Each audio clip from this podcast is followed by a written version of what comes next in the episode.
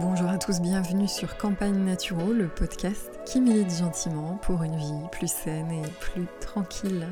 Je m'appelle Delphine, je suis naturopathe et comme j'aime à le rappeler, comme à chaque fois qu'on entame un podcast, ici on parle de naturopathie, mais on parle surtout de la relation corps et esprit et donc on parle aussi de gestion des émotions.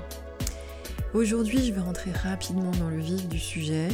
Il va y avoir une partie donc euh, qui n'est pas qui peut ne pas intéresser euh, tout un chacun qui veut être peut-être un peu orienté effectivement naturel ou professionnel du bien-être, mais euh, la globalité de ce que je vais vous dire aujourd'hui, c'est pour vous signifier mon engagement en tant qu'accompagnant sur les troubles du comportement alimentaire. Et parce que quand on travaille en gestion des émotions, si ce ne sont pas les émotions qui nous emmènent à avoir des troubles du comportement alimentaire, ou du moins stricto sensu la gestion des émotions, sachez qu'on va les utiliser et que je vais utiliser des outils euh, qui font appel à la gestion des émotions pour vous aider à vous en sortir avec évidemment un accompagnement multidisciplinaire. Bon, je vais revenir après sur le sujet. En tout cas, je rentre rapidement dans le vif du sujet. S'il y a des choses qui ne vous concernent pas, essayez d'avancer euh, ou essayez d'être patient. Peut-être ça va pouvoir, ça va vous permettre un petit peu de savoir ce qui se passe sur la scène de la naturopathie actuellement. Donc on commence quand même par le petit bonheur du jour, le petit bonheur qui est un grand bonheur. Parfois, je sais que les personnes qui m'écoutent, euh, qui, usent euh, à bonne, enfin voilà, euh, j'allais dire à bon escient, mais non, c'est pas le mot, mais, qui usent de mes podcasts euh, pour chercher, trouver de l'inspiration, etc. Vous n'êtes pas forcément les mêmes auditeurs qui allaient lire et utiliser les réseaux sociaux sur lesquels j'interviens. Donc on va faire comme si vous ne saviez rien, puisque euh, bah, j'ai annoncé sur les réseaux sociaux que sont Instagram, Facebook et un petit peu Pinterest, que à partir du 1er septembre 2020, je suis je suis, je suis tellement contente, je suis formatrice. Je deviens formatrice, praticienne et formatrice en naturopathie. Donc je vous explique le pourquoi du comment. Il y a quelques podcasts de cela, je vous avais annoncé que j'intégrais la team, euh, l'équipe éditoriale de Nana Turopathe, le webzine.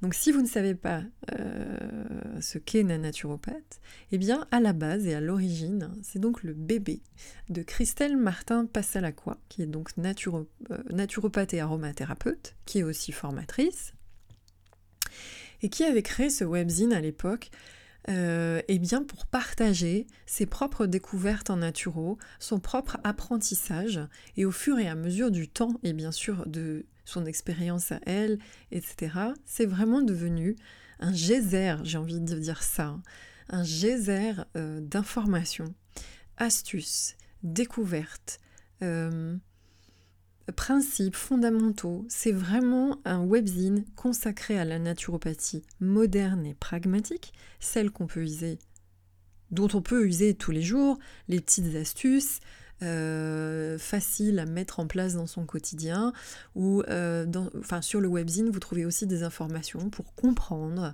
euh, certaines problématiques comprendre ce qui se joue dans l'avancée en âge pour les enfants, pour les personnes âgées, pour divers troubles et divers dysfonctionnements. Donc c'est vraiment un lieu de partage de connaissances, de partage d'astuces vraiment immense.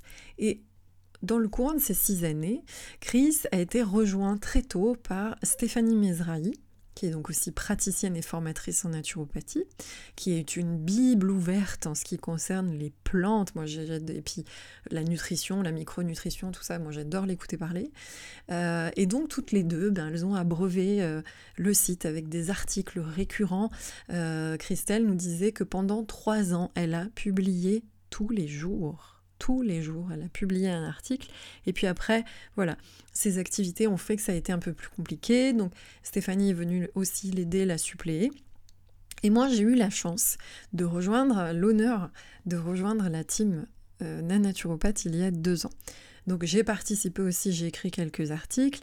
Et puis surtout, euh, on se ressemble, on a des valeurs qui nous rassemblent chacune.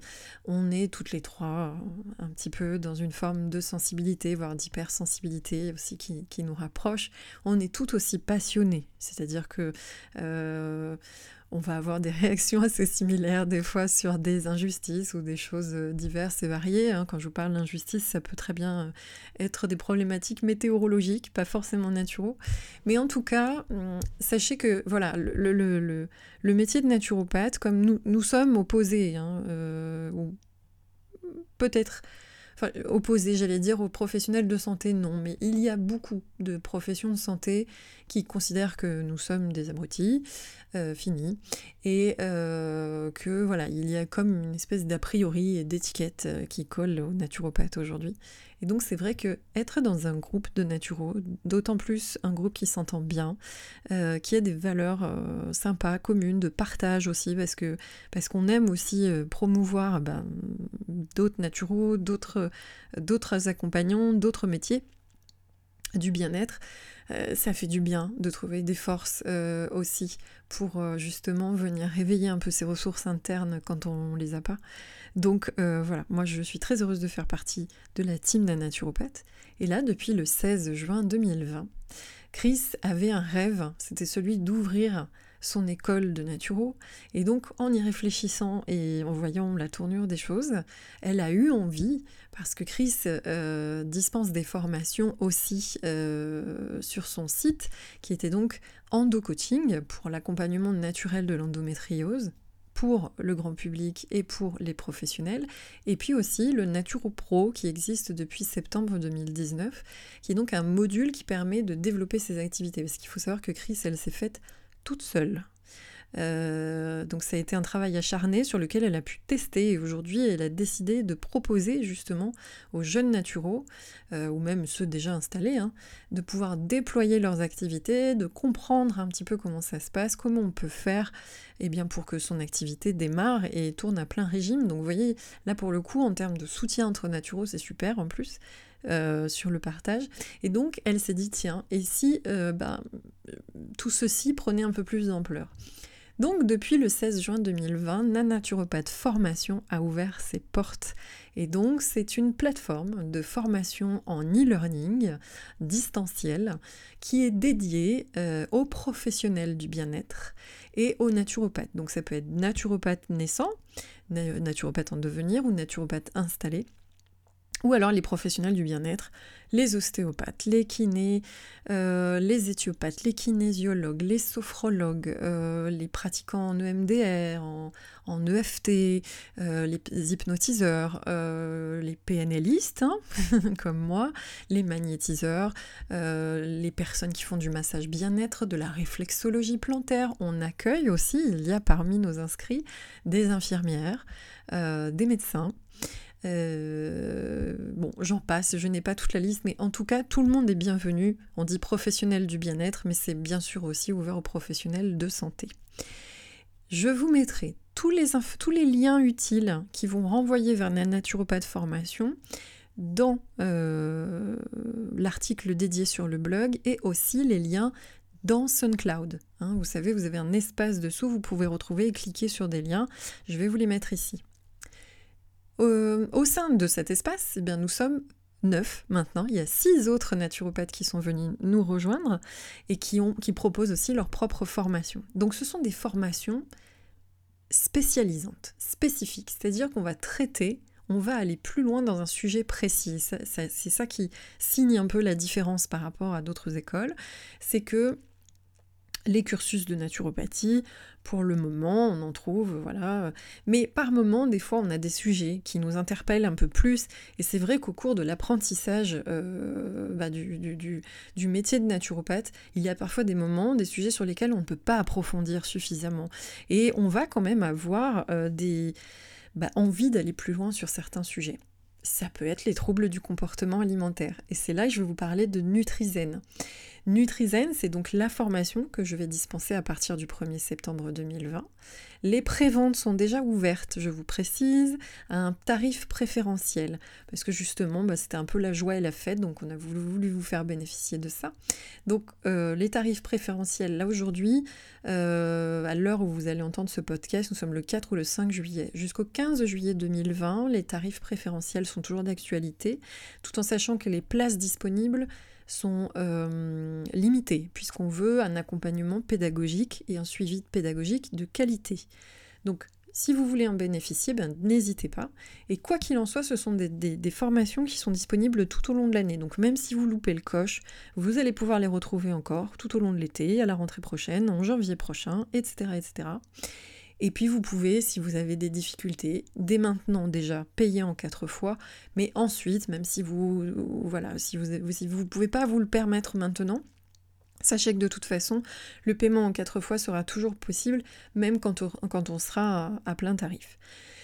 Donc euh, voilà, je, vous rappelle, je vous mets les liens, vous pouvez aller voir et visiter, mais en tout cas, euh, bah, écoutez, j'espère que vous allez aussi adhérer au principe, parce que nous, ce qu'on veut, et ce qu'on a remarqué aussi, pourquoi on a fait ça, c'est que les, les, accompagnants et les thérapeutes qui sont spécialisés dans des domaines vont beaucoup plus réussir, on va dire ce qui est, vont finalement travailler beaucoup plus que ceux qui font de tout.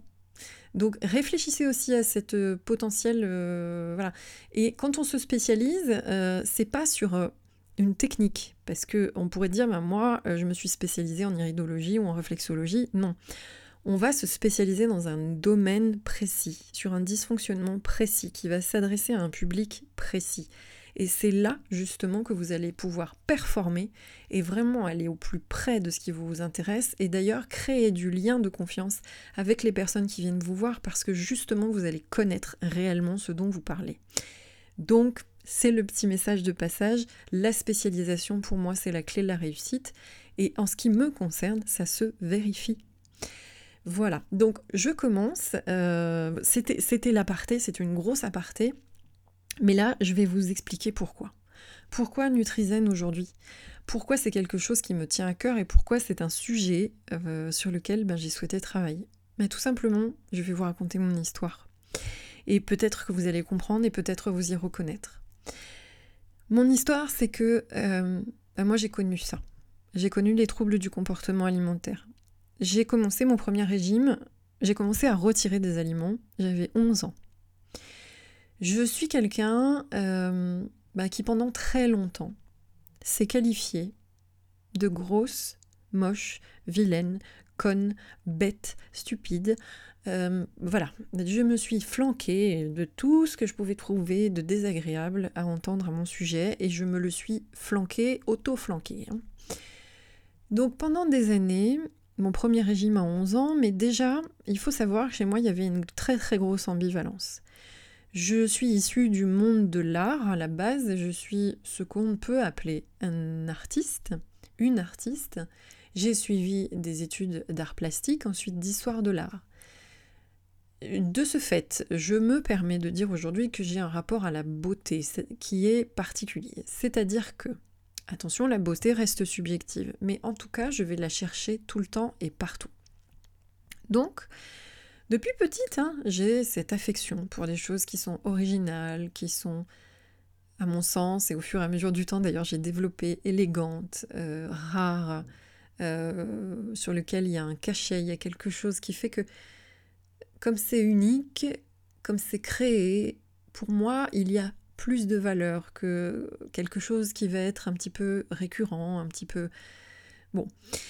J'ai un peu de mal à définir ça, mais toujours est-il que la beauté fait partie de mes forces de caractère. C'est quelque chose aussi qui me permet de voir en tout un chacun la beauté chez les gens, peu importe de la, façon dont ils sont faits, euh, d'où ils viennent, euh, ce qu'ils pensent. C'est-à-dire que je peux le dire, euh, je peux dire révélateur de beauté, c'est-à-dire que j'adore justement pointer du doigt toutes les richesses, toute euh, voilà la beauté intérieure que les personnes ne voient pas chez elles. Et pourtant, moi, ma beauté, je ne la voyais pas. C'est-à-dire que Pour moi, la beauté, d'ailleurs, s'arrêtait uniquement à mon enveloppe corporelle. Et j'ai toujours été en lutte comme ça. Donc, en fait, à l'extérieur, tout était beau. Les gens que je côtoyais étaient beaux. Mes copines, mes amies étaient belles, elles étaient magnifiques. J'étais capable de vous dire tout ce qu'elles avaient de, de super et d'unique. Mais moi, ça n'allait jamais. J'étais toujours trop grosse. J'étais molle, les courbes n'allaient pas, elles n'étaient pas dans le bon sens, ça bloblotait, c'était pas une jolie courbe. Euh, la poitrine, ça n'allait jamais, l'écart entre les jambes, ça n'allait pas. Euh, euh, voilà, mes fesses, ça n'allait pas, mes cuisses, ça n'allait pas, mes mollets, ça n'allait pas. J'étais capable de me trouver du gras derrière les oreilles. Voilà, oui, oui, oui, on peut en rire aujourd'hui. Donc, tout ça, pendant très longtemps, et au fur et à mesure que j'ai grandi à l'adolescence et dans ma vie de jeune femme, ça n'a fait qu'empirer. Mon relationnel au corps déterminait mon humeur. Je me pesais trois fois par jour, j'avais un cahier, j'ai encore des vieux agendas sur lesquels on retrouve en fait les chiffres. Et à la décimale près, ça déterminait mon rapport au monde et à ma vision du monde chaque jour, de manière quotidienne, et le soir, mon rapport à mon compagnon. Euh, mon ex-mari à l'époque. Et hum, voilà, soit j'étais contente de ce que je voyais et j'étais heureuse toute la journée, soit je n'étais pas contente de ce que je voyais et je cachais toute la journée que ça n'allait pas à l'intérieur, que j'avais vraiment mal au corps et que j'étais vraiment terriblement, terriblement ravinée de l'intérieur. Donc alors, l'idée de cacher euh, que ça allait ou pas, enfin voilà, d'être toujours un petit peu aussi dans le, travail d'une image perfectible. Donc je vous disais tout à l'heure, hein, j'ai un rapport à la beauté, à l'art, et les deux corrélés en même temps, ça me plaît. Et par exemple, moi j'ai beaucoup usé, j'ai beaucoup lu, euh, et je peux aujourd'hui le faire encore. Hein. Euh, Vogue, Cosmo, je peux feuilleter des magazines féminins comme ça où je vais regarder les silhouettes, les publicités, encore une fois, la finesse des choses, cette délicatesse euh, et l'élégance toujours. Et malheureusement, il y avait un écart entre ce que je voyais, cette beauté-là, euh, du stylisme, la publicité qu'on peut en faire, hein, parce que du coup, euh, ça, ça joue beaucoup, la publicité dans le matraquage voilà, cérébral. Et puis, ben, moi, ma vie, je n'étais pas comme ces femmes, je n'étais pas, je ne vivais pas ça, je n'avais pas leur expérience. Et voilà, ça n'a fait qu'empirer, de, mal en pis, c'est-à-dire que je mangeais plus à la cantine le midi, c'était, je cachais, d'ailleurs j'ai toujours, j'ai longtemps caché cette problématique, et peut-être que si ma mère m'écoute aujourd'hui, elle va découvrir des choses, peut-être. Mais euh, je m'en suis dépatouillée toute seule. En tout cas, j'ai avancé petit à petit, et c'est là que je pourrais mettre en avant le fameux slogan euh, Les régimes font grossir. Faites, des régimes, vous allez grossir, c'est à coup sûr. Hein. Donc j'ai passé ma vie à retirer. Retirer des aliments, vérifier sur la balance, regarder mon ventre quand j'allais aux toilettes, rentrer mon ventre, serrer les fesses, porter des gaines, porter des push-ups, porter des choses serrées qui cintraient. Euh, à être beaucoup maquillée aussi, enfin beaucoup, j'entends maquillée brochée en permanence, vous voyez, pour avoir cette image d'enveloppe. Et puis du coup, c'était très sympa parce que j'avais des validations extérieures qui sont jamais venues euh, adoucir ma propre validation. C'est-à-dire que de l'extérieur, on me disait, mais Delphine est toujours nickel, toujours dans le détail. Euh, Delphine, elle est belle, Delphine, elle est ci, ça, il y a autre chose. Tant et si bien qu'au bout d'un moment, ça en était presque pénible parce que euh, J'en avais assez qu'on parle de mon physique, mais en même temps, je ne me résumais qu'à un physique. Donc, comment les gens pouvaient faire autrement? Mais en tout cas, ma vie ne tournait qu'autour de ça. Donc, on me renvoyait ça. Et en même temps, de mon côté, on me disait euh, que j'étais jolie. Et je me disais, oui, les gens sont polis. Mais c'est pas vrai.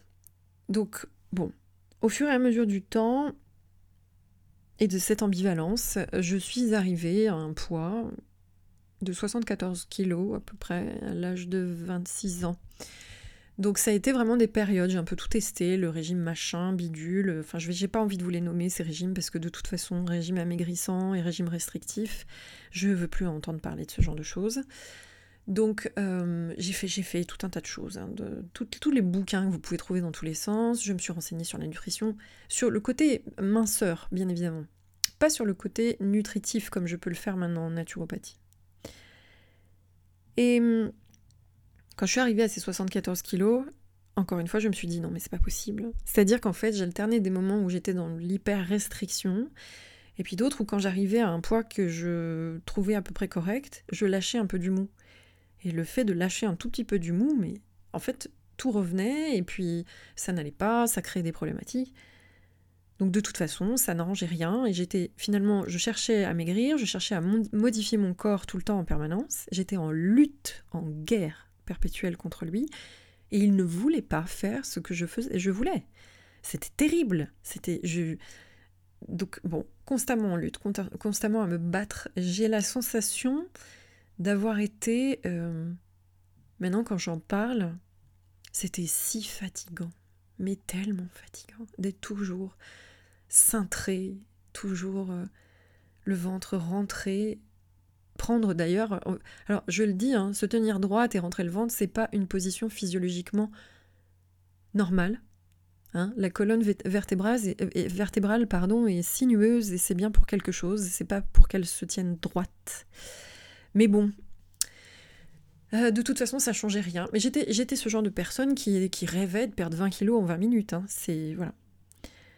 Donc ces 74 kilos arrivent et là je tombe sur le poteau rose, le super truc, le régime en sachet protéiné. Donc le, ce fameux régime où on ne mange qu'un seul repas par jour, on, mange ce qu'on veut, alors ce qu'on veut, en quantité comme on veut. Et le reste du temps, on ne mange que des espèces de bouillies infâmes, mélangées, des espèces de machins avec des goûts euh, improbables, chocolat, passion, je sais pas quoi, enfin bon, des trucs. Euh, j'avais même un pot où ça, avait le goût de la soupe de tomate. Et puis le reste du temps, pour pas tomber dans les pommes, hein, euh, pour pouvoir rester à peu près concentré au travail, des grandes bouteilles remplies de sucre de maltodextrine, donc qui est assimilé pour moi, hein, un sucre de semi-synthèse, mais bon, bref, un sucre fermentescible qui fait péter, donc forcément qui va donner du ventre. Bref, euh, je ne savais pas tout ça. En tout cas, bah, le protocole, je l'ai suivi pendant 9 mois alors que normalement c'est deux mois maximum avec une phase de stabilisation où on est censé se remettre à manger normalement. Et comme on est en hypocalorique, euh, bah forcément, quand se remettant à manger normalement, on reprend du poids, ce qui fait qu'on reprend la cure et que ça fait bien l'affaire des gens qui vendent de la minceur. Bref, voilà, c'est mon avis, hein, il, est ce qu'il est, mais voilà. En tout cas, euh, je suis arrivée un 24 décembre complètement désillusionnée, c'est-à-dire que mon rapport à la nourriture était devenu, mais d'abord le seul repas que je faisais, euh, bah, je vais vous donner euh, voilà hein, le détail, hein, c'est que ce repas-là, euh, il partait immédiatement dans les toilettes, c'est-à-dire que ça me donnait des diarrhées fulgurantes parce que en fait, je pense que mon intestin était dans un état terrifiant. Et le peu que je mangeais dans ma tête, de toute façon, il fallait pas que je l'assimile, ça allait potentiellement me faire grossir. Donc de toute façon, euh, ça se terminait comme ça. Et je me souviens de ce 24 décembre, euh, à l'âge de 28 ans, 27 euh, ans, 27 ans, où bah, je tremblais comme une feuille. J'étais complètement, mais complètement épuisée. Tout me portait. voilà, j'étais irritable au possible. J'avais des palpitations. Et ce soir-là, j'étais encore omnivore, donc je n'ai mangé que du foie gras et des, framboises décongelées. Et le 25 au matin, j'étais contente, j'avais pas pris de poids et tout, c'était génial. Moi, j'avais pas de problématique avec Noël, j'avais perdu du poids. J'entendais de tout, hein, que j'étais euh, maintenant, t'es bien. maintenant, t'es bien comme ça. Ou alors, euh, tu as beaucoup changé, on ne te reconnaît plus, euh, tu as plus tes formes, tu as plus ta poitrine, tu as plus tout ce qui te caractérise. Donc bon, voilà, j'en entendais un petit peu dans tous les sens. Mais toujours est-il que je me suis retrouvée au mois de janvier tellement épuisée, je me suis dit, il faut que je trouve un régime où j'ai le droit de manger. Donc c'est pas mal, un régime où on a le droit de mettre des aliments dedans. Euh, au bout de neuf mois de rien mâcher, j'avais besoin de mâcher, quoi. Donc, euh, bah, je suis tombée sur autre chose, voilà, et notamment la chrononutrition, où on remet à l'intérieur de sa journée quand même des aliments catégorisés tabous. Donc euh, voilà, j'ai remis un petit peu de choses comme ça. Mais le problème, c'est que justement, je suis passée de 9 mois en hypocalorie. Donc voilà, c'est devenu mais, euh, la logique des choses. Et du coup, je me suis remis à reprendre un peu de poids. Et j'ai repris, donc j'en ai perdu 15 avec ce régime. J'ai repris 5 kilos en un mois. Donc imaginez le truc quoi. catastrophe, catastrophe. Euh, donc je comprenais pas. Et vas-y, on va ressortir la contrex, les machins, ici, tout ce qu'on veut. On va se remettre à mesurer, à monter sur la balance, c'était devenu une horreur. Donc là, c'est très simple. En fait, ce qui s'est passé, c'est que six mois plus tard, pourquoi je tremblais? Ben, C'est simple. Hein. J'ai déposé un organe. si je puis me permettre de m'exprimer ainsi. Donc aujourd'hui, je n'ai plus de thyroïde. Euh, et je sais précisément que c'est à cause de ça. C'est-à-dire qu'on découvrira dans l'été qui suit, qui suit qu'en fait je suis en hyperthyroïdie aggravée pour mon jeune âge de 28 ans et que euh, bah en gros je vais jamais la récupérer parce que j'étais pas naturo à l'époque et que bah, j'ai continué mon délire pendant 4 ans à essayer de faire ce que je pouvais. J'en étais à un stade où je luttais contre ma faim en permanence en fait, j'étais dans l'hyper contrôle tout le temps. Et j'étais très fière d'affirmer aux gens que moi je n'avais jamais faim. Je pouvais passer des journées entières sans manger, ça n'était pas une problématique pour moi. Euh, même limite d'un air dédaigneux, manger, à quoi, bon. En fait, tous les aliments étaient devenus des ennemis tout le temps. Et puis, ben, est arrivé cette chose-là, c'est que, bon, dans le courant de ce, ce... Avant, un petit peu avant l'âge de 32 ans, on va dire vers la trentaine, euh, j'ai eu une première enfin j'ai fait une première décompensation. Et je me souviendrai toujours de cet épisode. Euh, un soir, en fait, je rentrais, ça devait être 17h, je me souviens précisément de ce, moment, où je me suis garée avec ma voiture, je revenais des courses, et j'avais acheté des courses, alors des machins allégés, des blancs de poulet, tout un tas de machins, bon bref. Euh, et là, je me suis effondrée dans ma voiture, je tremblais tellement. En fait, je savais pas encore que ma thyroïde, était partie. Hein. Enfin, du moins, elle était partie, mais on n'arrivait pas à la récupérer. On avait essayé de faire des trucs, je prenais des, médicaments, des machins, mais dès qu'on arrêtait, en fait, elle foutait le camp à nouveau. Enfin, bon, elle faisait un petit peu ce qu'elle voulait. Aujourd'hui, je pourrais vous expliquer physiologiquement ce qui s'est passé, mais bon, quoi qu'il en soit, à l'époque, je n'étais pas au courant. En plus de ça, je faisais du sport à côté, j'étais arrivée à presque 10 heures de sport par semaine. Pour certains, ça va être peu, pour d'autres, ça va être déjà beaucoup. Euh, mais en tout cas, voilà, donc je tremblais tout le temps, j'avais des palpitations, j'avais du mal à respirer. Et je mettais ça sur le compte du fait que je mangeais du chocolat allégé. Je me disais, je dois, manger trop de chocolat allégé, donc j'ai des palpitations. Très logique, évidemment, toujours la, bouffe, hein, la cause de tout. Et donc là, dans ma voiture, je me suis mis à hurler, mais hurler, tellement j'étais épuisée, je crois que toute ma rage et toute ma colère est sortie dans ce cri. Je me suis mis à pleurer et je suis allée prendre les quatre compotes de fraises allégées que j'avais dans mon sac et je les ai mangées avec mes doigts, en fait, dans la voiture. Et j'étais mais tellement épuisée, tellement fatiguée de ce que je m'infligeais. Donc, euh, en fait, bon voilà, j'ai commencé un peu à paniquer parce que je sentais que ça n'allait pas. Je suis allée voir mon médecin et il m'a dit, il m'a écouté il m'a dit, bah, vous souffrez d'anorexie mentale. Donc là, je lui ai répondu, mais je ne peux pas être anorexique, je suis grosse. Euh, les personnes anorexiques euh, sont minces. Il m'a dit, écoutez, euh, ma fille actuellement est en hôpital psychiatrique pour un problématique d'anorexie mentale.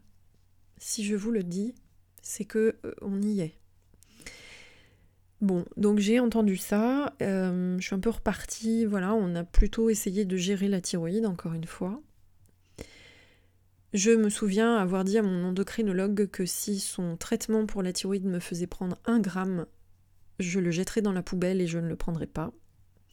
Enfin voilà, tout était tourné autour du poids, du corps, mon, mon enveloppe corporelle. Et puis, ben, j'ai avancé comme ça, bon an, mal an, jusqu'à l'âge de mes 32 ans. Entre-temps, j'ai divorcé, bien évidemment, et j'ai rencontré un autre homme que je peux aujourd'hui appeler l'homme de ma vie. Euh, cette année 2012 a été l'année de la révélation. Je, au détour, en février, février 2012, au détour d'un magazine féminin, je tombe sur un article qui présentait donc, j'en avais déjà parlé dans mon podcast pilote, Stéphanie Zwicky, qui est donc mannequin grande taille. Et il y avait euh, deux doubles pages. Et j'ai regardé, alors toujours sensible à la beauté des autres et à l'élégance. Et je me suis dit, mais cette femme incarne l'élégance même, c'est la définition même de l'élégance. Et donc physiquement, bien évidemment, euh, voilà, c'est un corps. Elle a un corps, elle a son corps. Alors j'ai eu la chance en plus depuis euh, de la rencontrer, Stéphanie, et, euh, et je vous garantis que elle est splendide. C'est voilà, c'est si harmonieux que je ne peux pas dire autre chose et la quintessence même de l'élégance. Donc là, j'ai commencé à me dire mais pourquoi tu t'épuises en fait? Il faut que tu changes parce que tu peux pas courir comme ça. Puis dans le même temps, donc j'ai rencontré euh, Nicolas. Et donc lui m'a récupéré comme ça, un petit peu dans mes hésitations. Euh, je devrais pas dire récupérer, je sais. Mais en tout cas, euh, l'été qui a suivi, il m'a connu, il a rapidement compris qu'il y avait un problème avec l'alimentation. Et il me voyait souffrir en permanence, toujours à manger une demi-tomate et euh, affirmer que n'avait pas faim alors que mon ventre hurlait, mais bon, non, non, j'ai pas faim, c'est bon, j'ai fini, j'ai assez mangé. Et bah, il a fait l'expérience pour moi, c'est-à-dire que euh, en l'espace de 10 à 15 jours, il a perdu 8 kilos, il a arrêté de manger pour me montrer. Et je me suis rapidement rendu compte qu'il avait perdu du poids et donc il m'a dit je veux que tu vois, enfin je crois que dans sa démarche, il fallait que je prenne conscience de ce que ça pouvait donner et effectivement de la détresse que l'on peut ressentir quand on accompagne et qu'on vit avec quelqu'un qui est dans ce type de démarche. En tout cas, le tout imbriqué. Eh bien, et puis aussi, euh, j'ai des parents qui sont extrêmement gastronomes. Mes deux parents cuisinent et mon papa, donc c'était son métier, hein, la nourriture. Euh, il était boucher, charcutier, traiteur. Je pense aussi que ça, ça m'a beaucoup aidé justement à être euh, proche du produit et tout ça. Donc ça a dû, ça a dû m'aider. En tout cas, mon corps finalement n'a jamais voulu faire ce que je voulais et j'ai finalement compris plus tard d'abord pourquoi et euh, pourquoi j'avais ces problématiques de troubles du comportement alimentaire qu'on peut appeler anorexie, qu'on peut appeler hyperphagie et qu'on peut appeler dysmorphophobie. Euh, mais en tout cas, voilà, je me suis tournée vers la psychologie positive pour commencer de là, j'ai découvert la pleine conscience, forcément, et de la pleine conscience, je suis arrivée à alimentation consciente. Donc, ce que je peux vous dire, c'est que, voilà, de 11 ans à 32 ans, il y a des personnes pour qui c'est beaucoup plus long.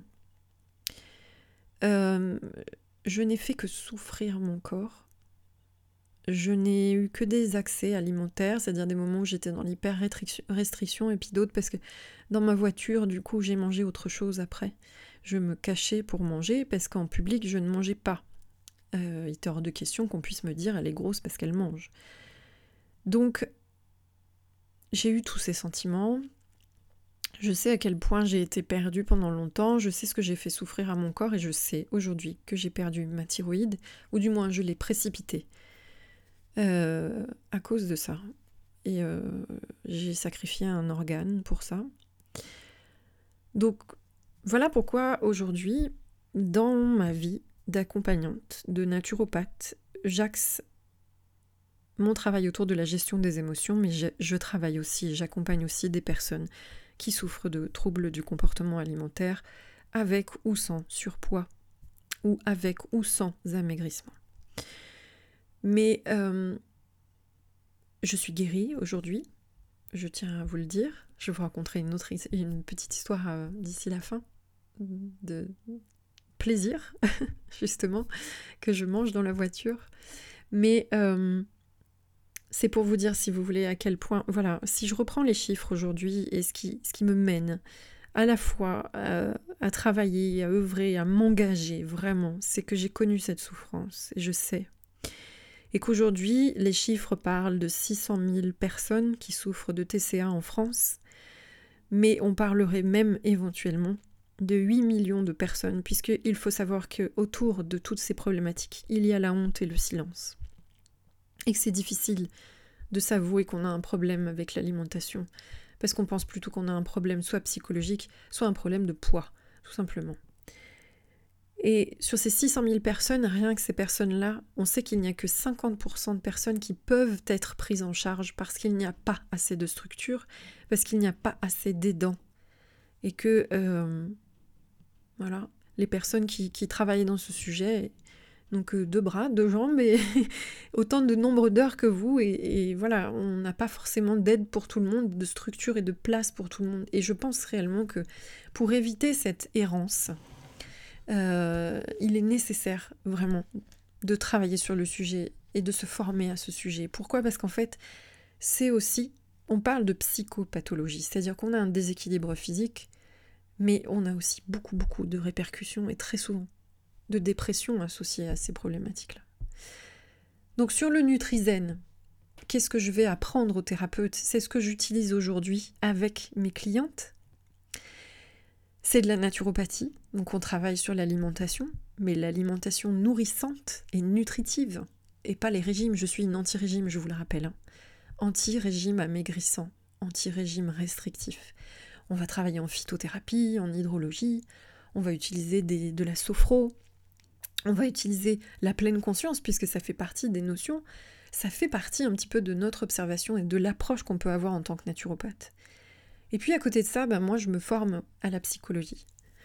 Et euh, donc je suis certifiée en psychologie positive, donc je mets de la psychologie positive et je mets des protocoles de psychologie positive dans mes accompagnements. Je travaille aussi avec euh, ces techniques euh, de TCC, qu'on appelle la thérapie d'acceptation et d'engagement, c'est-à-dire la, thérapie ACT. Euh, je vais travailler aussi nouvellement, je suis sur un parcours de formation pour devenir coach PNL qui dure un peu longtemps. Mais du coup, j'ai déjà des premiers outils que j'utilise déjà maintenant. Et puis je maîtrise bien, je pense, parce que j'en parle très souvent, euh, des prédicats euh, de la PNL. Donc j'utilise de la PNL, les ancrages et les désancrages par rapport aux situations et j'utilise l'alimentation consciente, les exercices d'alimentation consciente, de l'analyse transactionnelle, de l'énéagramme et mon expérience sur moi et sur mes clientes. Donc c'est ça que je donne dans Nutrizen et c'est ça que je donne chaque jour dès que j'accompagne une personne qui est touchée par ces problématiques.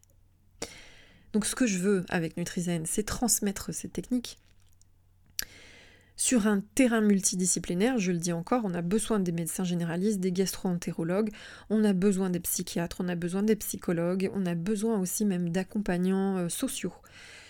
On a vraiment besoin d'être plusieurs pour aider euh, les troubles du comportement alimentaire parce que ces troubles-là s'inscrivent sur tous les axes de la vie. Ça va taper dans votre couple, votre euh, travail, votre relation avec les enfants, toutes vos relations interpersonnelles, donc tous les plans de la vie y compris la fertilité, y compris... Il y a plein de choses sur lesquelles ça va jouer. Et puis la dépression autour de ça, et tout ce sentiment aussi d'anxiété qu'on peut avoir. Donc en tout cas, plus on sera formé, plus on sera nombreux, mieux ce sera.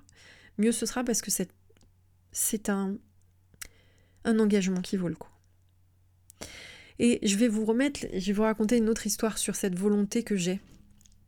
Quand je suis sortie d'école, donc je, je, suis effectivement, euh, j'ai des pères, hein, je les appelle mes pères, euh, même si nous ne faisons pas le même métier, nous n'avons pas la même discipline, mais j'ai effectivement euh, rencontré au cours de ma mon rétablissement eh bien les écritures et le travail du docteur Zermati et du docteur Apfeldorfer, pardon, Apfeldorfer, je vais y arriver, excusez-moi pour d'avoir écorché, qui sont des psychologues qui travaillent justement sur cette approche de la nutrition et qui ont monté un groupe de réflexion sur l'obésité et le surpoids. Et j'ai été formée en plus euh, en école de naturopathie par une nutritionniste qui s'appelle Hélène Lemaire et qui a donc suivi les enseignements de cette association du GROS. Euh, voilà, qui s'appelle le GROS, groupe de réflexion sur l'obésité et le surpoids. Et quand je suis sortie d'école, mais j'ai tout de suite voulu euh, me former immédiatement. Et puis ben, j'ai envoyé un mail et j'ai eu pour retour euh, si vous n'avez que votre diplôme de naturopathe à nous présenter, nous ne pouvons pas vous accepter.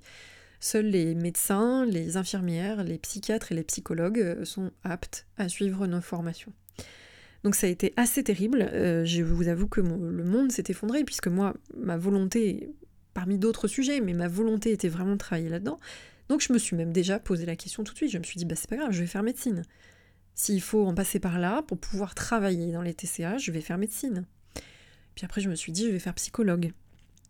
Mais c'est pareil, ça demande du temps d'étude.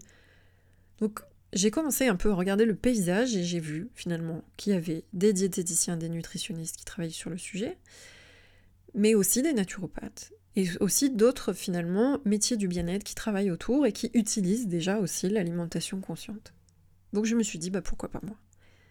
Finalement, je m'engage, oui, effectivement, vers la psychologie. J'aimerais, hein, je vous le dis à chaque fois. Pour le moment, je travaille sur de la psychothérapie, sur des méthodes. Mais mon vœu, j'aimerais d'ici la fin de ma carrière avoir fait une école de psy, ça c'est sûr. Mais pour vous dire, j'étais prête à faire l'école de médecine réellement. Sur le moment, je me suis dit, mais je ne vois que ça. Euh, voilà, bon, c'était pour vous dire, mais ma volonté, elle est vraiment là.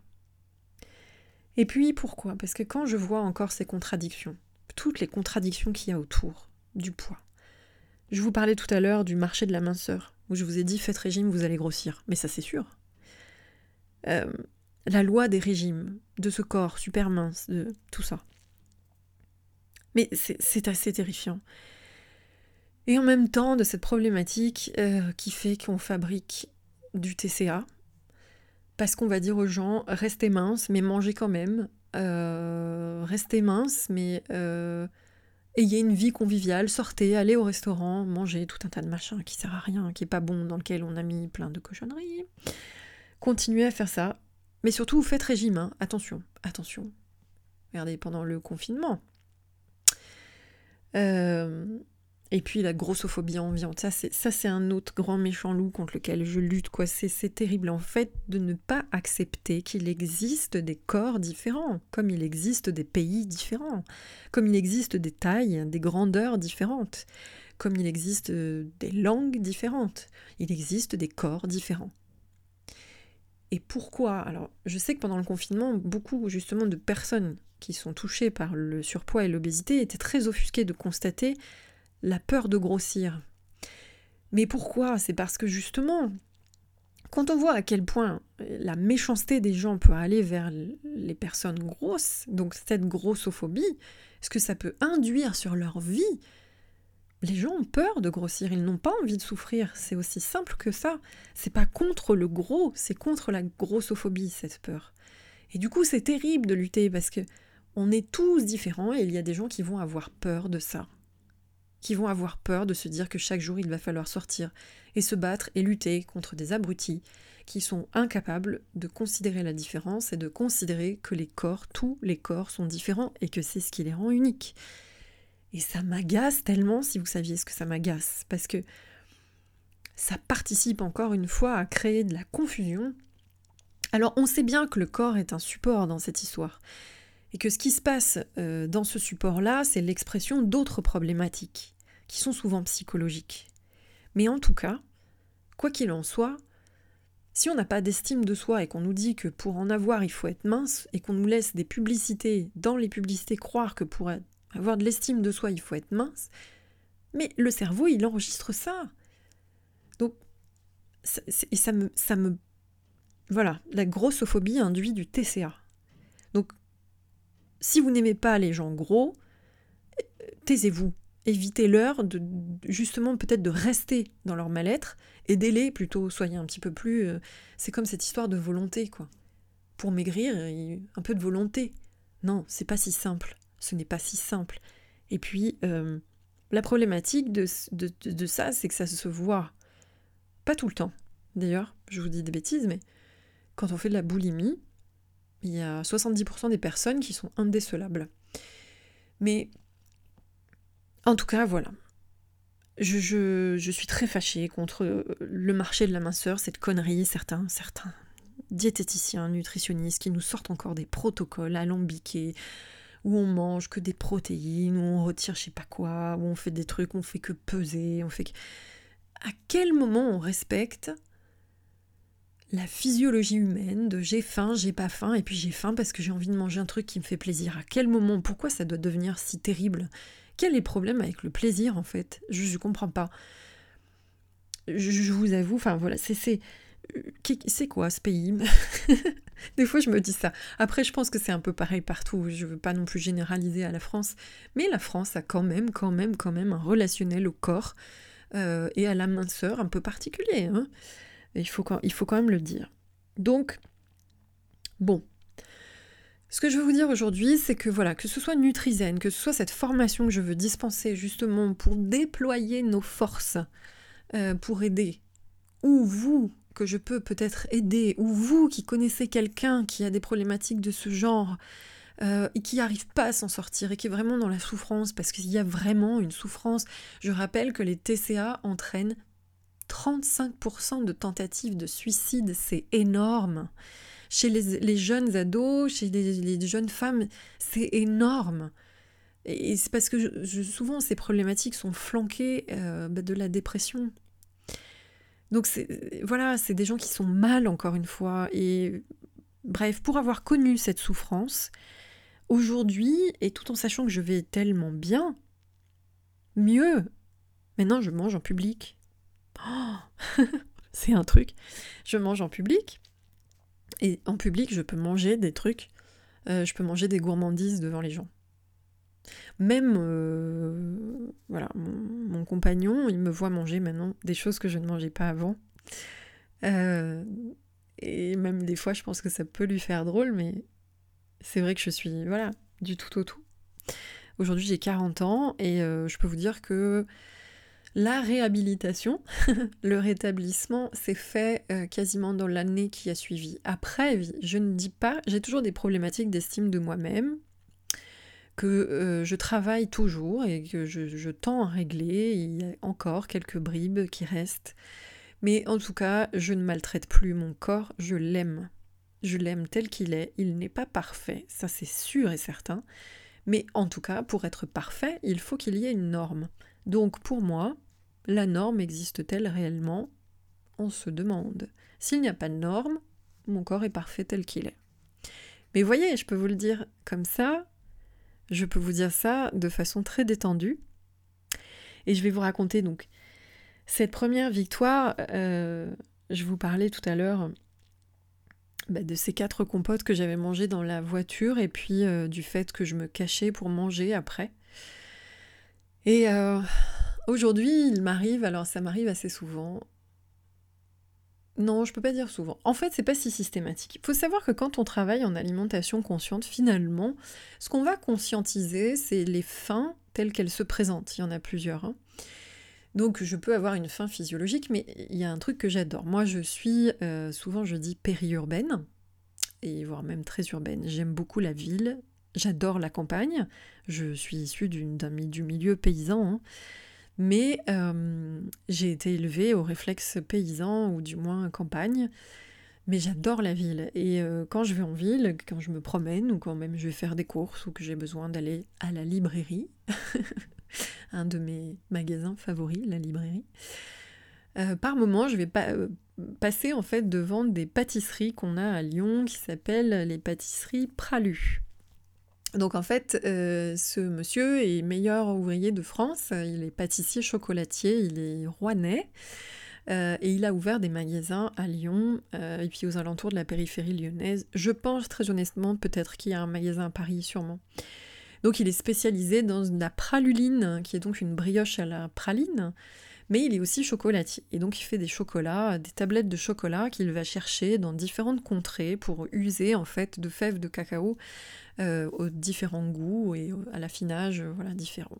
Et il va faire, il fait quelque chose qui est absolument pas vegan, euh, ne partez pas en courant, qui est plutôt végétarien, qui, c'est donc les, les barres infernales. Donc il m'arrive parfois de succomber à cette envie sans culpabilité d'acheter une barre infernale. Je vous conseille la barre infernale à la pistache. C'est un scandale. C'est bien simple, c'est un scandale. Et puis, euh, ou ça peut être celle à l'orange que j'aime beaucoup. il y en a une autre qui est tout chocolat noir qui est très sympa. Donc c'est des grosses barres de 150 grammes qui sont emballées dans un petit papier trop mignon, euh, avec un petit lien de raffia, avec une, étiquette de couleur, donc ça fait des pluralités de couleurs, c'est très très joli. Donc c'est encore une fois très chic et très élégant. J'aime. Vous voyez, il y a quand même un, relationnel à ça. Mais en tout cas, euh, du moins dans la création du design, il y a eu aussi ben, un effort qui me euh, séduit. Et donc, dans ces barres infernales, elles sont infernales, ces barres, c'est bien simple. De toute façon, le jour où vous goûtez une barre infernale, c'est c'est comme ça, c'est bon, je vous l'annonce tout net, vous y reviendrez. Mais ce que je fais souvent, c'est que j'adore, euh, je vais chercher ma barre infernale, et puis je vais rentrer dans ma voiture, et euh, j'adore me garer soit sur les quais de Saône, soit sur, euh, voilà, sur des, des, parkings ouverts. Et alors, le bruit de la ville, tout ça, donc je vais rentrer dans ma voiture. Et là, je vais fermer ma porte. Donc, clac, et je me retrouve dans le silence de ma voiture. Et donc je fais silence. Enfin, à chaque fois c'est super parce que je me sens à nouveau protégée du bruit. C'est marrant, je veux. Et là, je vais ouvrir ma barre infernale parce que j'ai envie de m'octroyer ce plaisir égoïste. Et donc, à chaque fois, voilà, il y a le petit papier, il faut pousser le petit raffia, il faut craquer le petit papier, il y a un papier craft autour. Ça sent tellement bon. Et alors, du coup, l'idée, c'est que je vais même pas me demander. Là, j'ai une faim qui est sensitive. Vous voyez C'est une faim d'hypersalivation parce que c'est un plaisir. Et du coup, c'est pas grave. Ça s'inscrit dans ma vie alimentaire. Et je vais croquer dans ma barre avec les dents. C'est-à-dire que là, pour le coup, je respecte même pas le produit. je prends généralement le morceau du bout parce que voilà, hein, donc il y a un peu plus de chocolat. Et, euh, à chaque fois, c'est, tout ceci est, accompagné d'un râle ou d'un soupir de plaisir parce que j'ai l'impression que. voilà. Et, je vais prendre le temps de mâcher. Je vais prendre le temps de sentir, de me dire voilà, tu as quelque chose de précieux entre les mains. Euh, prends ton temps. C'est cool, t'as le droit. C'est chouette, n'y a pas de problème. N'y a aucun souci. Voilà. J'ai répondu à une faim sensorielle, qui n'est pas une faim physiologique de besoin énergétique, mais on s'en fout. Parce que j'ai réussi à identifier tout ça. Et plus tard dans la journée, j'ai intégré ce moment. Je sais qu'il a fait partie de mon apport alimentaire dans la journée, et que du coup, bah, en fonction de ça, la faim du soir sera peut-être différente, et c'est pas grave, et je ferai avec cette fin physiologique qui va m'appeler à l'heure où elle le décide. Et j'y répondrai tranquillement, sans problématique. Et donc c'était pour vous dire que par rapport à cet épisode terrifiant, ce moment où j'avais euh, lapé, mangé mes compotes de fraises salées parce que je pleurais tellement et j'hurlais tellement, mais enfin. Et là maintenant, où presque ça me fait rire, ce moment avec ma barre infernale, en plus je mange un truc censé être, censé être tabou. Aucun aliment n'est tabou. Mais voilà, c'est pour vous dire la guérison. Et puis aussi, de toute façon, il y a quelque chose dans mon engagement qui fait que c'est le retour de mes clientes. Et euh, je suis tellement contente, vraiment tellement fière d'apporter ma pierre à l'édifice. Et euh, encore dernièrement, j'ai eu un témoignage d'une cliente qui m'a dit que euh, elle avait envie d'avancer, d'être sereine dans sa façon de s'alimenter, de prendre soin d'elle, et elle sentait qu'elle avait évolué et qu'elle voulait aller plus loin, encore tout doucement, à son rythme. Alors on se voit encore, ça continue, mais voilà, c'est réconciliation avec soi, son corps, prendre soin de moi, elle, elle m'a écrit Je veux prendre soin de moi. Donc, on n'a plus envie de se maltraiter, on n'a plus envie, voilà, de, mal faire, de maltraiter, c'est juste ça, de s'auto-torturer. Et parfois, bah, il y a des. Moi-même, hein, parfois, euh, voilà, je peux avoir des, des coups de canif dans le contrat, mais je vous invite à réécouter le podcast sur la motivation d'ailleurs, puisque motivation ne peut pas être exponentielle en permanence, c'est fluctuant en fonction des jours. Mais bon, je vais conclure ce podcast en vous disant une chose, c'est que de toute façon, gardez à l'esprit qu'on peut changer. Gardez à l'esprit que c'est possible de changer. Et dites-vous que le cerveau, le cerveau, c'est une machine formidable. Et c'est une machine qu'on peut modifier dans son rapport à la vie et à soi.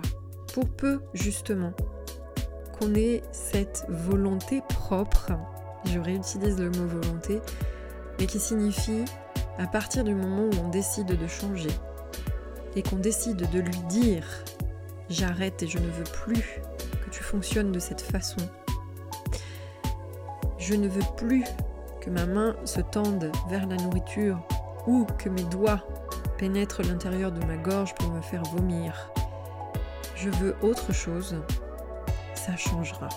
Et je vous le garantis. Donc je vous remercie de m'avoir écouté. Je rappelle que pour les informations sur Nutrizen et sur la plateforme La Naturopathe Formation, où il y a d'autres formations qui sont super, notamment des formations aussi pour développer vos activités, et puis plein de thématiques super sympas. Je vous mets les liens dans SoundCloud là justement, et puis je les mets aussi sur l'article dédié euh, à ce podcast. Je vous souhaite une excellente soirée, journée, matinée, bon week-end. Je ne sais pas quand est-ce que vous allez m'écouter, mais en tout cas à bientôt sur Campagne Naturo. Merci à vous.